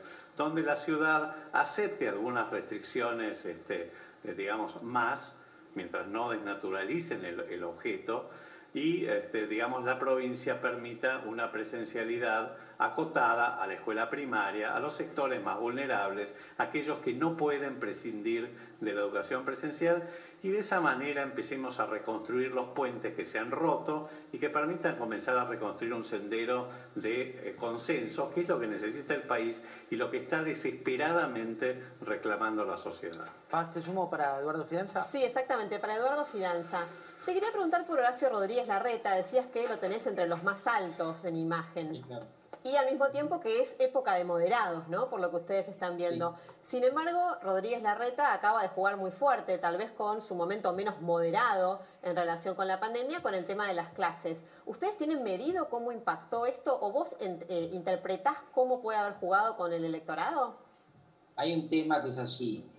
Parece que todo estuviera atravesado por la grieta, porque cuando uno pregunta por la conveniencia de clases presenciales o no, hay una correlación muy fuerte con la posición política que tiene el que responde. Es como que la opinión sobre si tiene que haber clases presenciales o no estuviera derivada de la posición política. Entonces, si eh, el que contesta está más cerca del oficialismo, seguramente va a decir que eh, es conveniente que se suspendan las clases. Si al contrario es más afín con la oposición, va a decir que tenemos que tener clases presenciales. Entonces, de alguna manera, se cruza el problema educativo y la pandemia con la cuestión política. Y además hay, hay que agregar algo más. Los que están moviendo, eh, digamos, la opinión pública es lo que se llaman minorías intensas, que son las que se manifiestan. Porque si apartamos las minorías intensas, que son aproximadamente el 40% del electorado, el otro 60%, en realidad está más eh, involucrado en sus propias dificultades, eh, en primer lugar económicas, luego sanitarias. Entonces hay como dos registros, ¿no es cierto? El registro de las minorías intensas, el registro de las redes sociales, el registro de los medios de comunicación y luego una amplia masa de la sociedad que está en otra forma o en otro modo. Ahora, lo interesante es que esta parte de la sociedad que es mayoritaria es la que define las elecciones y es la que está buscando consenso y dirigentes moderados. Gracias, Eduardo. Buenas noches. Eh, Adolfo, una de las cuestiones que también desvela hoy es el tema de las vacunas. El dato de hoy es solo 1,92% de la población argentina recibió las dos dosis necesarias. 1,9% eh, para, para ser exacto. ¿Qué falló? Bueno, acá hubo dos cosas. Por un lado, obviamente una escasez de vacunas, una falta de suministro fluido y un plan de vacunación muy lento e ineficiente, primero. Segundo, fue una decisión que se tomó de dilatar la segunda dosis, claramente de este, dilatar los intervalos entre la primera y la segunda dosis, lo que hace que haya un 14% aproximadamente de población que ha sido vacunada con una dosis y menos del 2% con dos dosis. Ahora, digamos, con la llegada de estas vacunas de Sinopharm, porque no hay ninguna evidencia ni ningún dato donde se conozca la protección que confiere una sola dosis y que para juzgar por otras vacunas similares de origen chino, como la Sinovac en Chile, ofrecen muy poca protección, es que se ha decidido vacunar, darle la segunda dosis a esa población. Pero la realidad es que, sí. Perdón, sí, no, no, sigue, sigue, perdón. No, no, no, no, era ese concepto, que este ha sido el objeto de dilatarlo, porque es cierto que con algunas vacunas, como por ejemplo la Sputnik V o la de AstraZeneca, sí se ha visto que la protección conferida con la primera dosis es lo suficientemente alta como para poder dilatar la segunda dosis más tiempo. Pero tampoco hay, no es que la evidencia sea súper contundente. ¿Tienen garantizados quienes han recibido la primera dosis que van a recibir la segunda dentro de los tiempos recomendables? Esperemos que sí, este, supongo que sí, digamos, si no sería un esquema de vacunación incompleto, sería algo absolutamente, digamos, inadmisible. Bueno, pero es algo de lo que, se ha hablado, ¿no? La idea de, bueno, más gente con... Sí, pero se ha hablado de dilatar la segunda dosis, hasta donde yo sé, no se ha hablado de dar una sola dosis. Eso sería mucho más controvertido. Adolfo, eh, muchísimas gracias eh, por, por esta comunicación. No, gracias a vos. Hasta luego. Pablo, muchos datos respecto de lo, que viene y también de la inversión. Gobierno sí, su ciudad. Sí, José, mira, quiero echarle un poco más de leña al fuego, si te parece, a una polémica que se desató la semana pasada. Arrancó el gobernador de la provincia de Buenos Aires, Axel Kisilov, dijo, cuando los porteños se quedan sin camas, nosotros generosamente los recibimos en la provincia de Buenos Aires. Al día siguiente, prácticamente, Horacio Rodríguez Larreta dijo, esto no es así, es completamente al revés, pero después Alberto Fernández y también Santiago Cafiero dijeron, miren, en la ciudad de Buenos Aires están complicados con las camas y por eso van a la provincia de Buenos Aires. Bueno, yo traigo acá algunos números, como les decía antes, para hacer crecer un poco más la polémica. Todos sabemos que el proyecto político del Frente de Todos recala sobre todo en la provincia de Buenos Aires. Allí están la mayoría de los votantes de Cristina Kirchner y también la Cámpora. Pero también ahí está la mayoría de la plata que envió el gobierno para fortalecer la infraestructura del sistema de salud orientado a la pandemia. Ahí tenemos números, José, son elocuentes. Más de 1.800 millones de pesos recibió hasta casi el final del año pasado la provincia de Buenos Aires, concretamente Axel Kicillof, para ¿Recibe de fortalecer, recibe del Estado Nacional. Ah, por eso esto es plata del Estado Nacional. No, no, no, obviamente esto es plata que la Casa Rosada con una firma dice vamos a fortalecer acá el sistema. Al mismo tiempo, la ciudad de Buenos Aires recibió muchísimo menos. Uno recibió más del 70 y otro recibió aproximadamente el 6%. ¿Hay explicaciones para esto? Sí, claramente el gobierno da, el frente de, todo, de todos da las explicaciones, pero estas explicaciones no están cuando empiezan a chusearse y dicen que los porteños se atienden en la provincia de Buenos Aires. Alfredo, también otra de las cuestiones, hoy hubo una camiseta, ¿no? La camiseta de Sí. Flamengo que, que fue noticia y que tiene a Galperín como protagonista. Sí, te digo, un, un detalle de color, pero también que es un- una, una metáfora que está pasando. Eh, Mercado Libre, que es la empresa más grande de, de América Latina y que fue elegida una de las 100 empresas más importantes del mundo, eh, pasó a ser sponsor de Flamengo. Flamengo es el club más popular de Brasil y tiene, va a recibir 5 millones y medio de dólares que va a pagar la empresa de Marco Galperín para estar en la camiseta. El detalle, te digo, de color y, no tanto. Eh, Marcos Galperín es fanático de Independiente. Independiente hoy no tiene ningún sponsor en la camiseta. Es del clubes grandes Argentina el que no tiene porque no llegó a ningún acuerdo con alguna empresa para que lo auspicie. ¿Quién es el agente que está mandando en Independiente? La familia Moyano, que está históricamente enfrentada con, con Mercado Libre por el tema todo de sindicato, la logística, de cómo se encuadran los afiliados. Eh, me imagino, te digo, esto estamos arriesgando, que Galperín con los fanáticos de Independiente podría ser en otra situación, un país con más, más amigable, podría estar en la camiseta del club que es hincha. Pero por las circunstancias de la política argentina no, no se puede estar logrando. Paz, se viene la Corte Suprema de Justicia.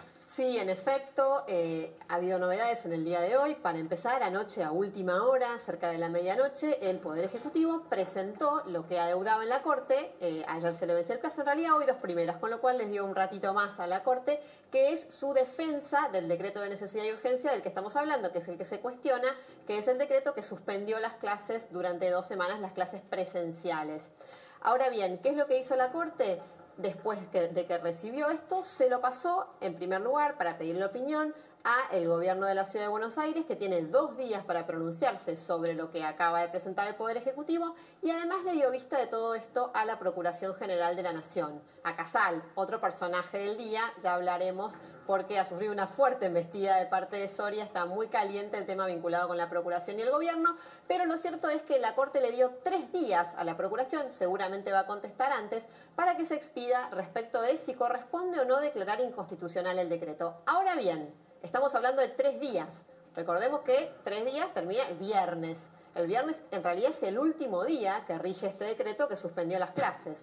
Entonces, ¿tiene sentido que la Corte falle al- cuando ya no quedan días suspendidos o cuando queda un día o dos días suponiendo que se aceleren mucho los plazos?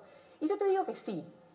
Por lo menos esto es lo que está leyendo eh, desde la política e incluso algunas miradas dentro de la Corte. La Corte está muy cerrada respecto de lo que va a hacer, pero lo cierto es que todo indica que la Corte no se va a privar de pronunciarse, porque de algún modo ya no tiene la presión, porque el asunto a resolver está terminado, pero la verdad es que esto va a seguir y es una gran oportunidad para pronunciarse en materia de atribuciones de la ciudad y de la nación, de cómo deben tomarse las decisiones en medio de una pandemia, qué rol debe tener, por ejemplo, el Congreso. Vamos a ver qué es lo que hace la Corte, pero que se cumpla el plazo no significa que la Corte vaya a dejar pasar esta oportunidad. Vamos a un breve corte, muy cortito, con el gol de Bedoya y el humor de cada semana.